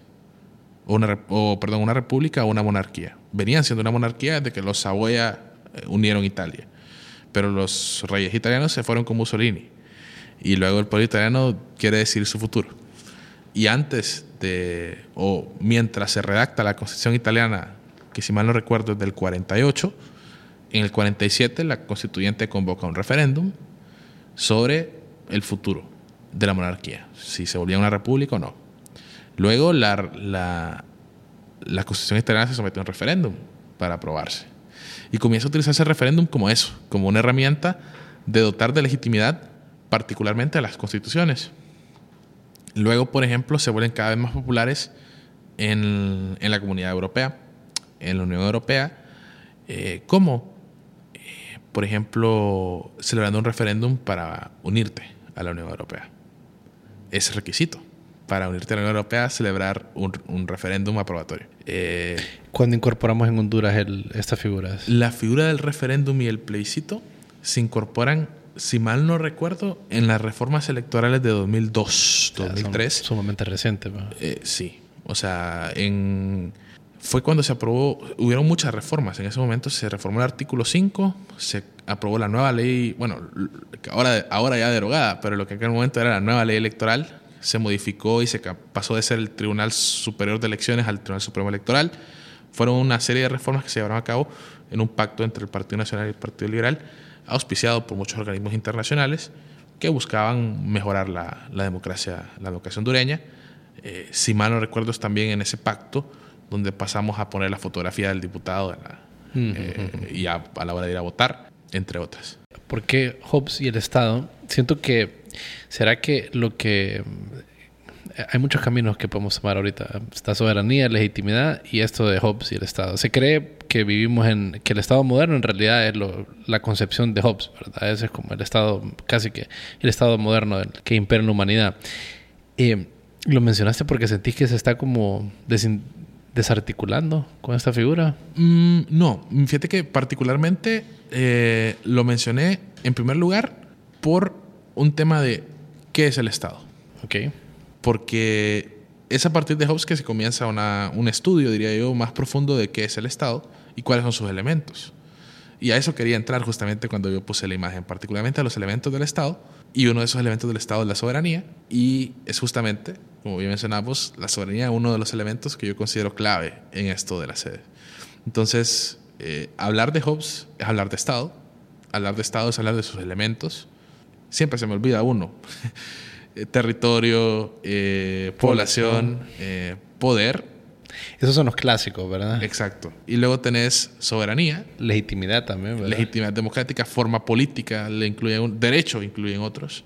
Al que final, sería poder, ¿verdad? Derecho sería poder. Al final es depende mucho del autor también, pero por ahí te vas. Por ahí te vas. Los clásicos son ¿qué? poder, territorio y población. Sí, sí, sí, sin duda. Y justamente lo que quería llevar con eso yo es a la, a la soberanía. Eh, hablar de cómo eh, un elemento clave del Estado es la soberanía y de por qué considero yo que hay una infracción al principio de soberanía popular, consagrado en el artículo 2, en el asunto de las sedes. Y vamos a ver, y yo, yo tengo un cuadrito aquí que, que amo este cuadrito, te soy honesto. Sí, Pero esto nos lleva a la, a la obvia pregunta de qué, qué es soberanía. Ah, ok. Es.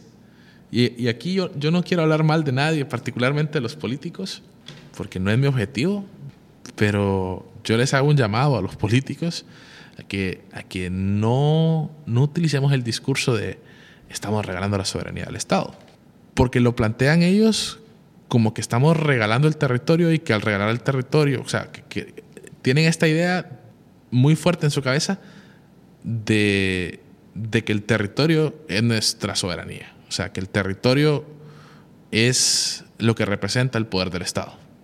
¿Qué quiere decir esto? Se van por una de las dos concepciones de soberanía que existen. Hay dos. Número uno, el tema de dónde se ejerce la soberanía, que es en lo que ellos se centran.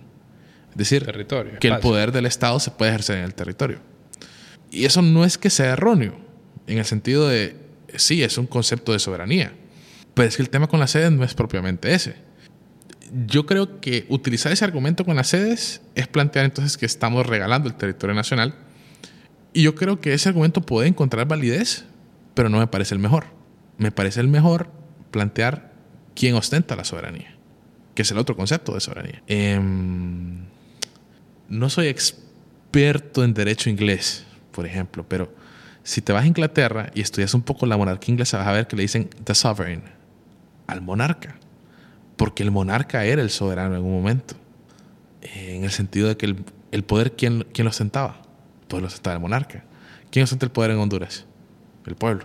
Entonces, ¿quién delega su poder en los tres poderes del Estado? Bueno, y Hobbes es inglés, ¿verdad? Sí, sí, sí. Hobbes, Hobbes y Locke son ingleses. Eh, ginebrino. Sí, suizo, correcto. Aunque creo que murió en Francia o vivió buena parte de su vida en Francia. Eh, y un héroe de la Revolución Francesa está enterrado en, en Francia. Te, te cuento que uno de los momentos más... O sea, me, me fui a París como cuatro días yo solito, andaba muy feliz ahí. Ir a ver la tumba de Rousseau fue, fue de esos momentos pues, muy bonitos. Está en el Panteón. Yo prefiero irme por el argumento de quién ostenta la soberanía. Lo ostentamos todos. Entonces, ¿qué quiere decir que lo ostentamos todos? Todos quiere decir que todos los 9 millones de hondureños delegamos en los 128 diputados la posibilidad de crear la ley, de derogarla y de interpretarla. No es posible que un grupo de personas en una determinada parte del territorio sean capaces de emitir sus propias leyes, porque la soberanía es de todos, no de ellos. Si fuéramos un Estado federal, que no lo somos, podríamos decir entonces que la Constitución regula qué cosas particularmente pueden regular los sujetos federales. La Constitución no lo hace así. Eh, como yo lo veo es, tenés en las sedes la posibilidad de crear tus propias normas tributarias, eh, civiles, em, mercantiles, de resolución de disputas, laborales también. Eh, afortunadamente para los trabajadores, la Constitución de la República es muy extensa y es una regulación bastante grande a mi criterio del derecho laboral. Eh, su protección de vacaciones y, todo esto está en la Constitución de la República, por ejemplo. Eh, por tanto, esa protección la van, a, a tener que tener dentro de las sedes, porque va a tener que ajustarse, a mi criterio, la los códigos de trabajo de las sedes al- a la Constitución. El conflicto que encuentro con la soberanía yo es, la soberanía corresponde al pueblo, artículo de la Constitución, del cual emanan los poderes del Estado que se ejercen por representación, artículo 4. Eh, se faculta, por ejemplo, al poder, ejecu- al poder Legislativo para legislar. El artículo 106 viene y dice que no puede delegar las, las atribuciones a él conferidas el Poder Legislativo, es decir, que no le va a poder decir a alguien más, mira, hacer la ley por mí. Que eso es lo que está sucediendo aquí. Que eso es lo que está Evidentemente, sucediendo aquí, ¿verdad? evidentemente. Y ¿Cómo, ¿Cómo crees vos que hay, creo que donde vos mencionabas las incongruencias, esa es una incongruencia? Esa es una incongruencia. Esa es una de las principales incongruencias. Eh, ¿Y dónde encontrás el... Si, si, si, si- te cuesta comprenderlo, artículo primero del Código Civil, que no me lo sé de memoria, pero más o menos dice, eh, la ley es la manifestación de la voluntad soberana, que expresada de la forma prescrita por la Constitución, manda, Manda. prohíbe permite. O sea, la manifestación de la voluntad soberana de todo el pueblo. Em, esa es una de las, de las principales incongruencias que encuentro con, con las sedes. Los que defienden a las sedes, no entiendo cómo quieren plantearme que, porque es lo que argumentan ellos es, es que el régimen sede está haciendo todo esto dentro del marco de la autonomía de la que gozan también las municipalidades. Yo me pregunto, creo que es el artículo 11 o el 12 de la ley de municipalidades que establece sus atribuciones y sus funciones.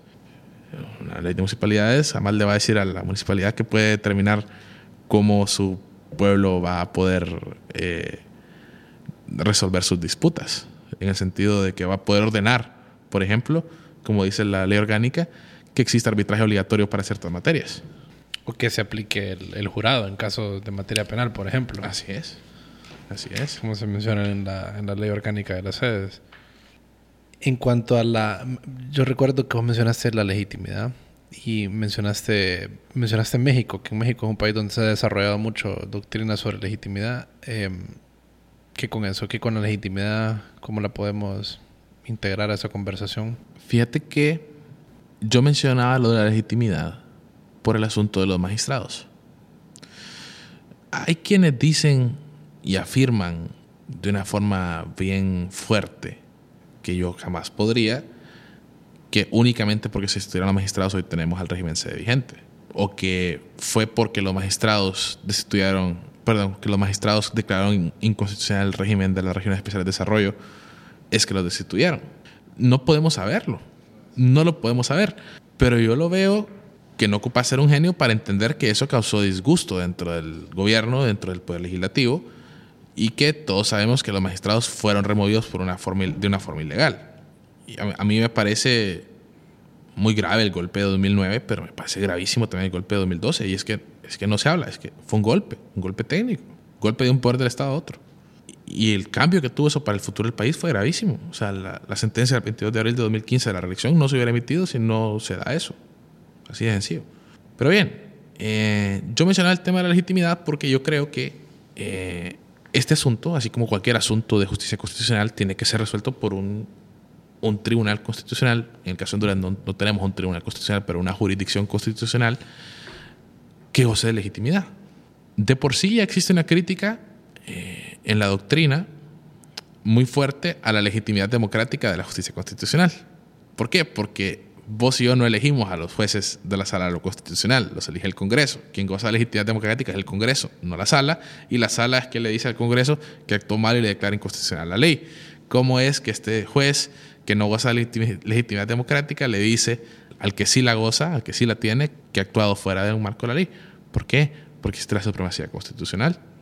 Y porque, como bien decía Kelsen, eh, la justicia constitucional tiene que proteger a las minorías. Y la mayoría es la que está en el Congreso legislando. La minoría se ve protegida por la supremacía constitucional y por su rigidez.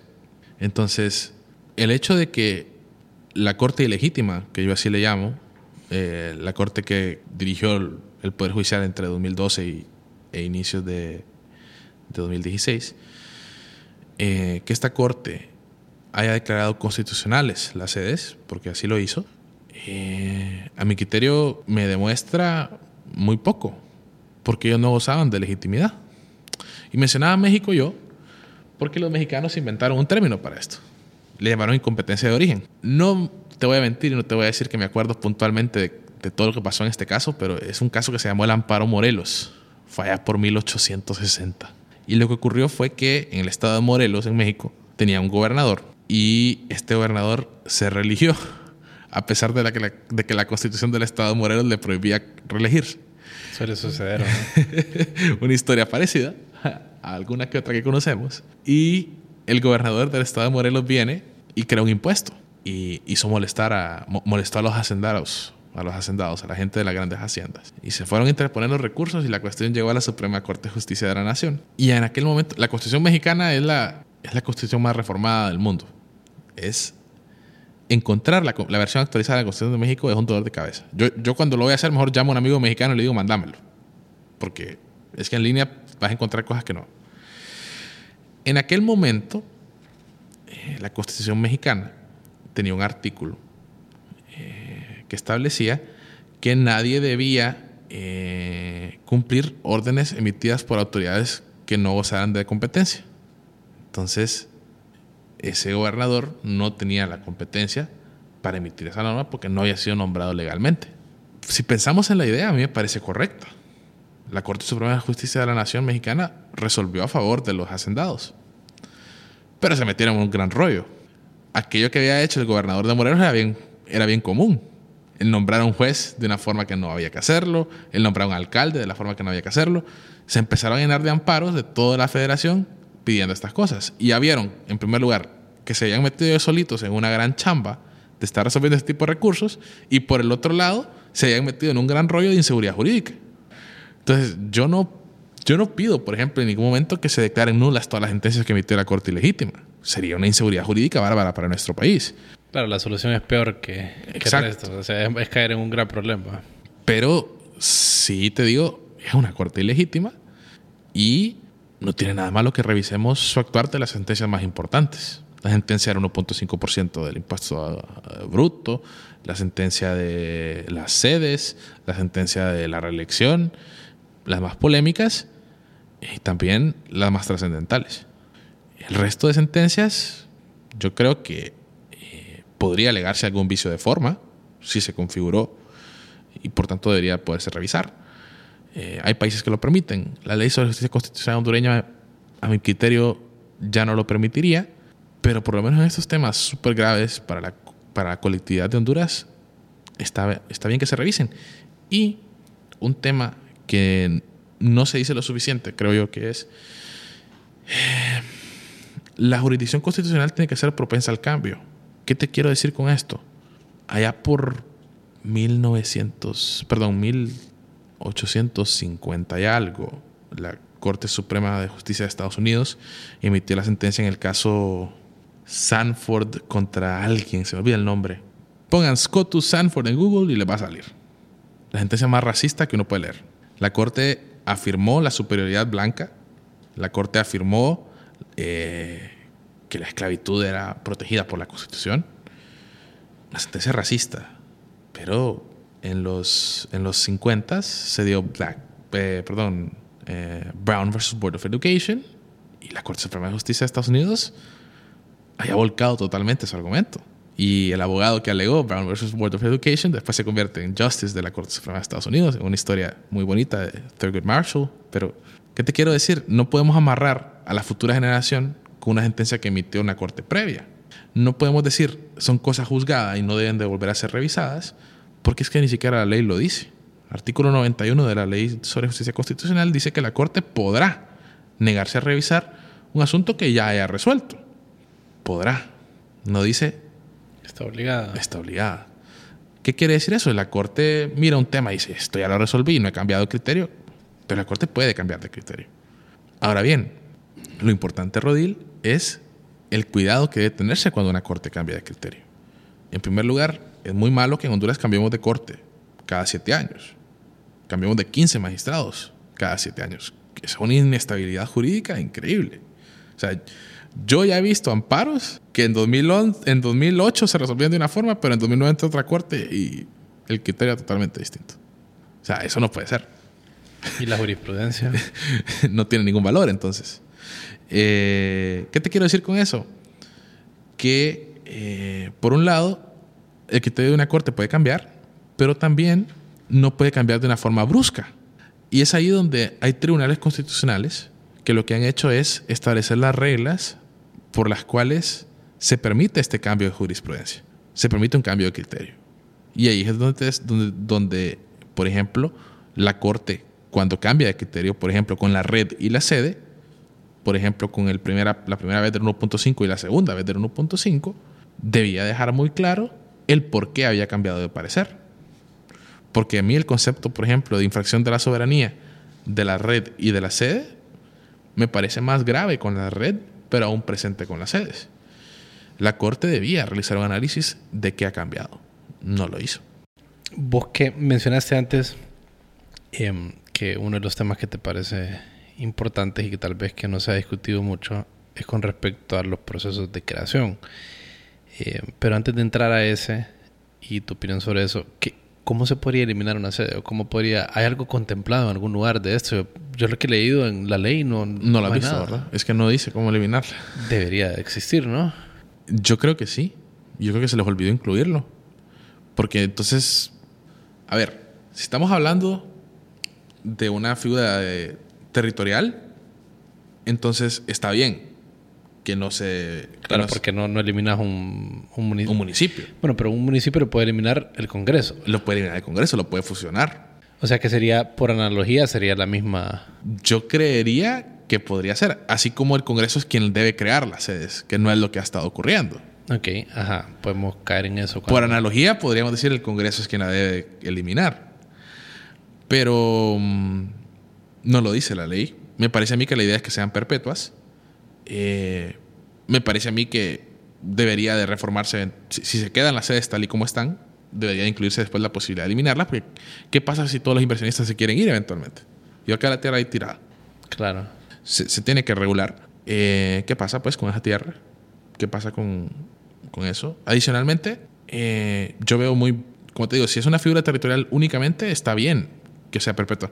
Pero si es un régimen especial, esos usualmente pueden ser sujetos a un término.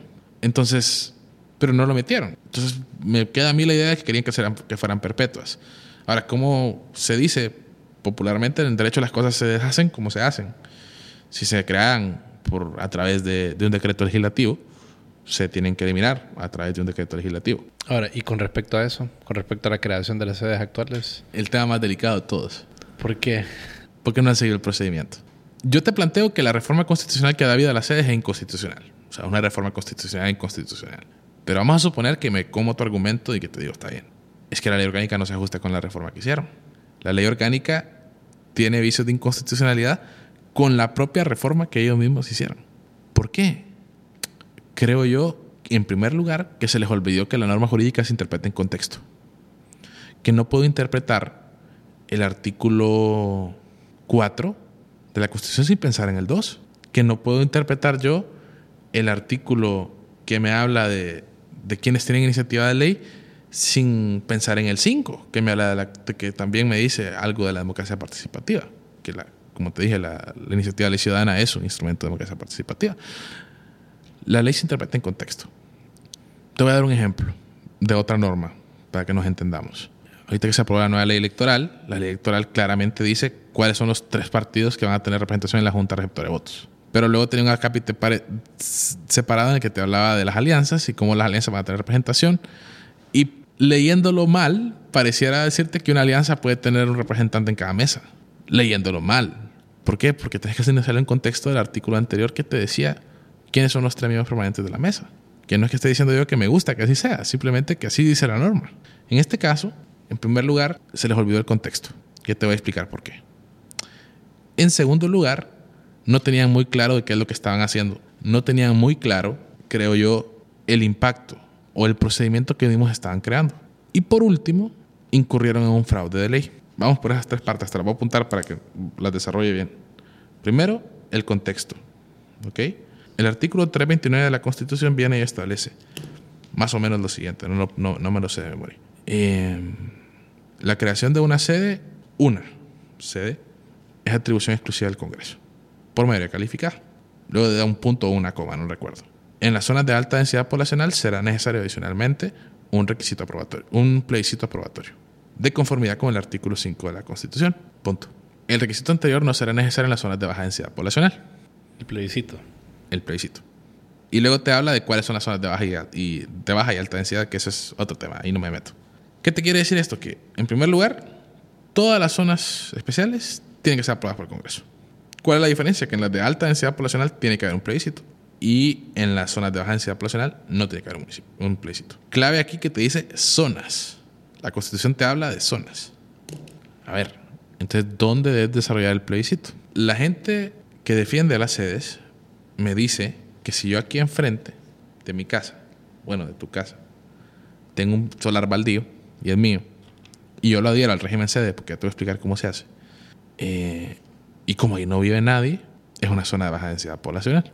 A mí eso me parece un ridículo. No puede ser que el legislador en serio haya pretendido hacer algo tan ilógico.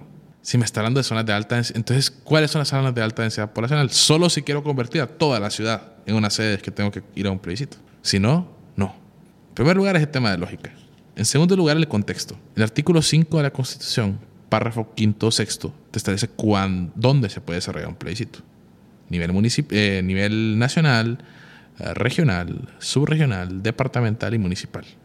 Es que el plebiscito, no, ¿cómo lo voy a desarrollar un plebiscito aquí al, solo a la gente que vive en una residencial, en una colonia, en un barrio?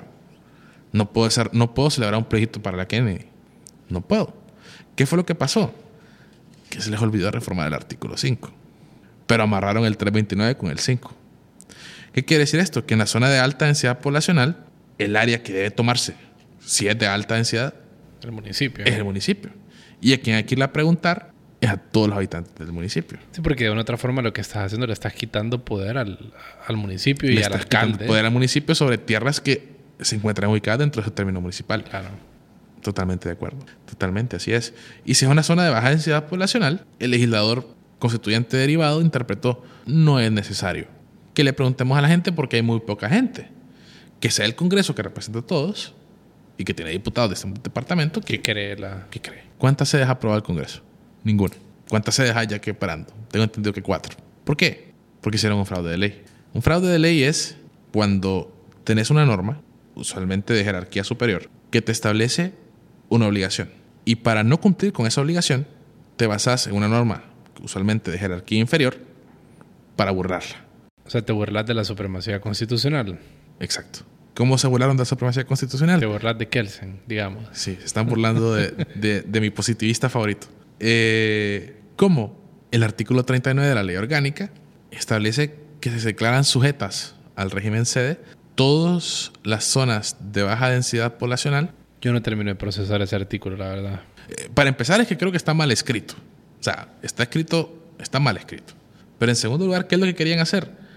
Que automáticamente... O, es lo que hicieron? Sí. Automáticamente. Automáticamente, si es una zona de baja densidad poblacional en los municipios de Islas de la Bahía, Cortés, Atlántida, Colón, gracias a Dios, Choluteca y Valle, bajan del notario y le decís que lo querés adherir al régimen sede y lo adherís.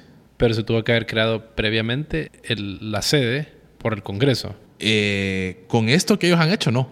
Pero entonces le decías al notario que te adhiera, te adhiera a cuál régimen sede. Eh, ahí es donde yo creo que entra el tema del camp, que es quien ha venido autorizando las sedes prácticamente ahorita. Y digo prácticamente porque no es propiamente una autorización, por lo que, porque lo que ellos argumentan es que las sedes ya fueron creadas por el 39. Lo que argumentan... Es que solamente las están autorizando, digamos. Exacto. no que las están creando. Pero ya están creadas. ya fueron creadas por el artículo 39. ¿Qué es lo que yo te digo? Una por una. Es que el espíritu del 329 era que fuera una. La Claro, creación ¿no? de una sede. del mundo. Es La como que creación- creas un nuevo departamento, tenés que, ah, tenés que pasar a través del Congreso porque es algo bastante importante. Es como que supongamos que el artículo 294 de la Constitución dijera, es más, la creación y los límites deben ser decretados por el Congreso Nacional. De ¿La creación? De, de los departamentos y los municipios. ¿Qué sería un fraude de ley? Que dijeran, ay no, es que está pasando por el Congreso muy difícil. Vamos a, a través de una ley, decir Que el Congreso autoriza al Ministerio de Gobernación para... Eso es delegar las facultades legislativas. Claro. Y por tanto está burlando el, el 206 constitucional también. Entonces, con el 39 lo que estaban haciendo es garantizando que se encontraba sujeto ya al régimen de este montón de, de- de tierra. Y a mí lo que, lo que yo encuentro ilógico es entonces si yo tengo un pedazo de tierra en la que no vive nadie y estoy en el departamento de Cortés, si ahí no vive nadie ya es de baja densidad poblacional y por tanto ese terreno ya se encuentra sujeto al régimen sede. No es ese, creo yo, el espíritu del legislador constituyente derivado. Aunque me digan que fue la misma persona quien escribió los dos decretos. Me parece que ahí se cometió un error. Bien, luego está el tema de las zonas. Como te decía, yo creo que cuando se refiere a zonas, debemos interpretar que se refiere a los municipios. El 38 de la ley orgánica te habla, y aquí creo yo que es un poquito claro porque dice, una zona especial deberá ser creada mediante decreto legislativo. Yo creo que eso está bien. Hasta ahí estoy totalmente de acuerdo. Pero luego dice que cuando la zona sea declarada de baja densidad poblacional, se debe hacer conforme al 329. Estoy, estoy correcto. Eh, luego dice, cuando la zona se, declara- se ubique en una zona de alta densidad poblacional, previa a su creación se deberá realizar el plebiscito. Me insiste con el término zona. ¿Qué es lo que creo yo? Que se pretendía una confusión. Se pretendía crear la confusión de dónde se realiza- el plebiscito. No me lo está aclarando. La ley no me está haciendo ningún favor a mí como intérprete de la Constitución. Pero te saco nuevo el contexto. Se les olvidó el artículo 5. Si hubieran reformado el artículo 5 y hubieran dicho que se podía desarrollar en circunscripciones menores, sí tendría razón. Pero la razón de ser del artículo 5 se hubiera visto afectada. Hay que atender al espíritu de la norma. Cuando viene el artículo 5 y me dice que puedo realizar un plebiscito a nivel nacional, ¿por qué es? Porque esa ley va a surtir efectos en todo el país. Cuando me dicen que puedo realizar una consulta a nivel regional, es porque probablemente es algo que afecta específicamente a esa región. No necesariamente una ley, puede ser eh, un proyecto. Igual con los departamentos, igual con los municipios. Y como bien decías vos, ¿a quién le estoy sí son propiedad privada, las sedes son propiedad privada, eso se debe reconocer, pero ¿a quién le estoy robando un pedazo de su territorio para crear otra circunscripción? Al municipio. ¿A quién afecta la creación de la sede? Al municipio. Claro, es la razón de ser del artículo 5 es, exacto, la razón de ser del artículo 5 es que se le consulte a quién se le está afectando. ¿A quién se le está afectando al municipio? Aquí había que preguntarle al municipio. Se les preguntó a la gente de Choloma si querían una sede. No se les preguntó. Procedamos a preguntarles. Yo creo que nadie puede oponerse a un ejercicio de democracia participativa. Podría ser el primero en la historia de Honduras. Y sería bonito verlo. Si tan seguro estamos de que el pueblo quiere este régimen, sometámoslo a votación. Ahí sí se me sale un poquito lo político. bueno, es que está íntimamente ligado, ¿verdad? El derecho constitucional, bueno, se le llama derecho constitucional o político. O político. Por algo. En, España, por mucho tiempo, le llamaron solo derecho político porque no tenían constitución.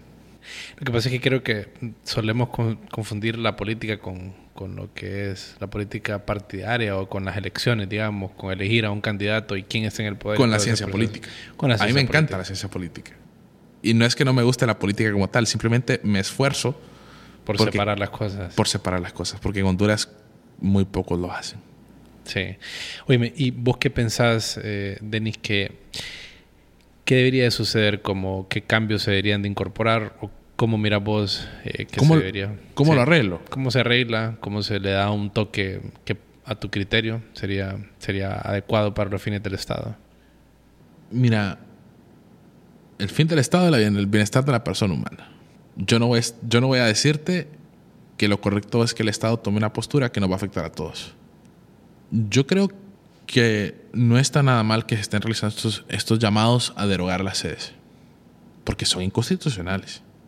El tema es que la idea de generar empleo y atraer inversiones no es mala, y eso no es inconstitucional. Es hasta cierto punto. Sí. Y se está logrando hasta cierto punto. Entonces, yo creo que hoy por hoy el régimen sede no se acopla a la Constitución. Lo que yo les digo es, bueno, acoplémoslo. Que ya no puedan emitir su propio código tributario, que el Congreso ejerza un trabajo, que, para eso están, pues. Que probablemente la composición del campo se revise, como hablábamos hace un rato. Que la creación de la sede se realice una por una por el Congreso que a la gente se le consulte si lo quiere. Aquí no había mencionado yo lo del convenio 169 de la OIT, pero es que si creas una sede en una tierra ancestral de un pueblo indígena, ojo, porque la responsabilidad internacional del Estado también puede estar en juego. Pero la ley orgánica menciona la protección de estas tierras, ¿verdad? De las tierras eh, propietarias de afrodescendentes y étnicas. Y también lo hace la Constitución, pero yo creo que al momento de hoy no se ha hecho. El, al momento de hoy no se ha expropiado a nadie para constituir una sede. Por ejemplo, como te digo, hay que ser objetivo y hay que decir las cosas como son. No se, le ha quitado la tierra a nadie, no se ha expropiado, no se ha ido a saquear gente. No. Pero Honduras es un estado con una seguridad jurídica bien, bien baja. Eh, el derecho a propiedad siendo uno de esos derechos que se lesiona bastante. Y creo yo entonces que, ¿por qué no resguardarlo bien? Más haciendo las consultas. O sea, preguntemos. Es que con preguntar no se pierde nada. Te decía, las consultas ciudadanas deben realizarse. Em, el Congreso debe hacer esto, porque si el Congreso no lo hace y tenemos cambio de corte dentro de tres años y la nueva corte se toma en serio esto, capaz si lo declara inconstitucional y el Congreso se va a quedar ahí de los cruzados yo creo que el principal problema es el problema de soberanía, que emitan su propia normativa, que el Congreso Nacional está delegando su facultad de legislar, que se está incumpliendo el principio de legalidad, eh, de legalidad tributaria también, porque es que la Constitución establece el principio de legalidad tributaria. ¿Qué quiere decir eso? Que el Congreso es quien puede crear los tributos.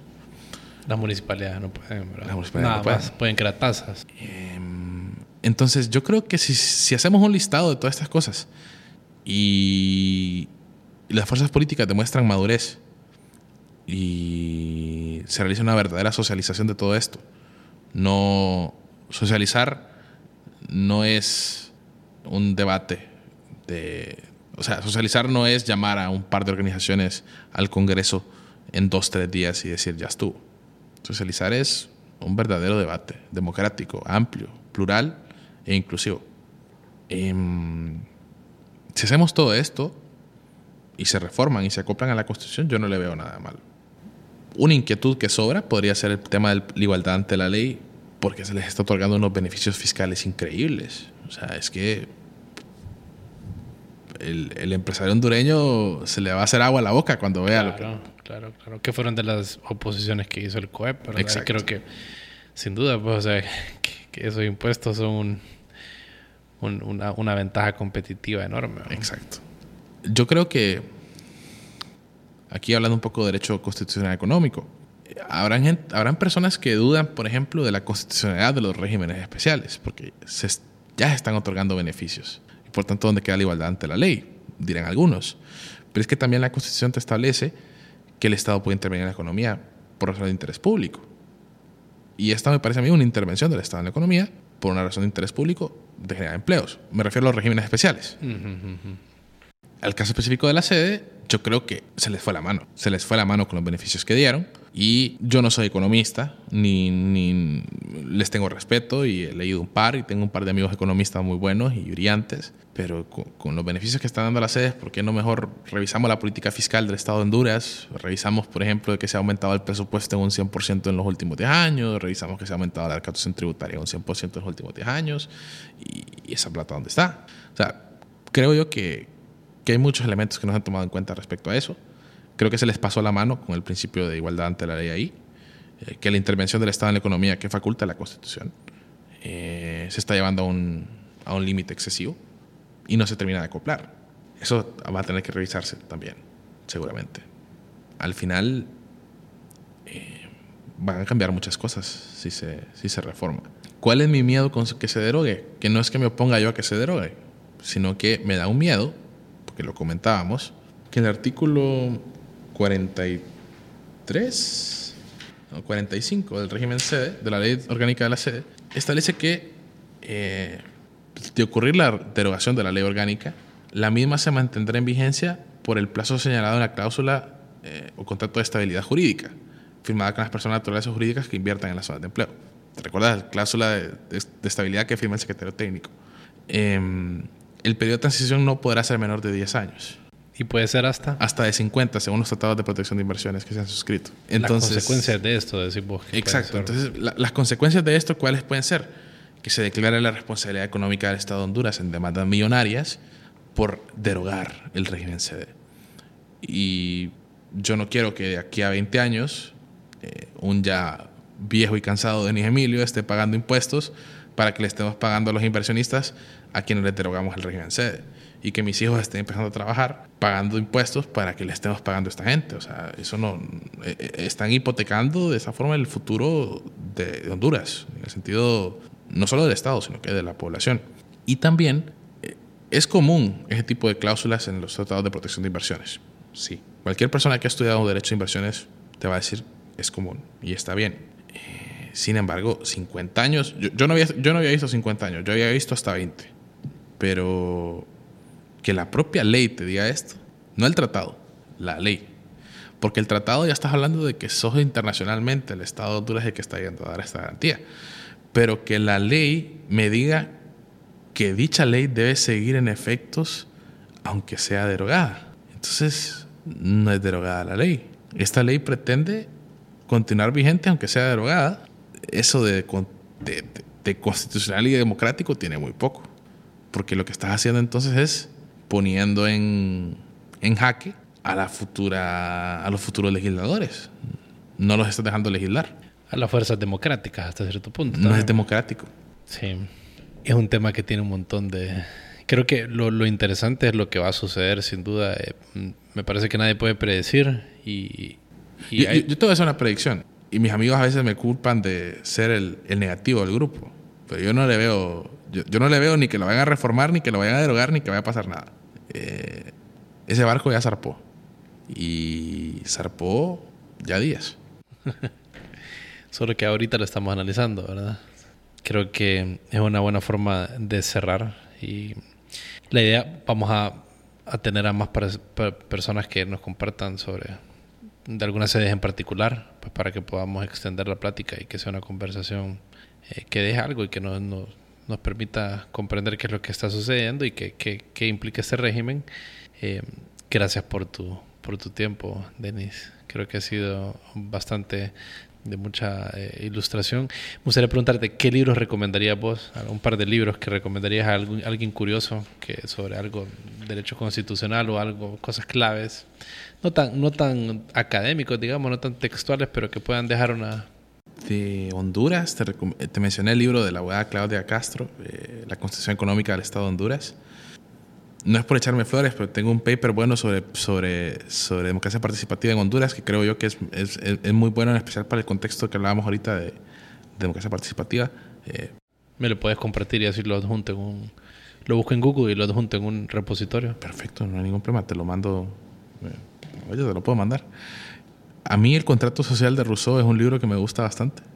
Fue de los que primeros libros que estando en la facultad me, leí yo solo eh, no le voy a recomendar a nadie irse a leer todo el espíritu de las leyes y todo eso, pero puedes encontrar extractos en línea. Montesquieu escribía bastante. hay, un, hay un texto de Joseph Emmanuel Sieyès, eh, un revolucionario francés, que se llama ¿Qué es el tercer estado? Y ahí Sieyès, allá en 1790 y algo, ya hablaba de crear un, un, un, jurado, bueno, jury constitucional, decía él, que respetara la norma fundamental. Estoy hablándote de ciento y algo años antes de Kelsen. De Kelsen me gusta mucho, eh, para mí su mejor paper es eh, La jurisdicción constitucional, entre paréntesis la justicia constitucional, en el que habla de la creación de, la, de los tribunales constitucionales.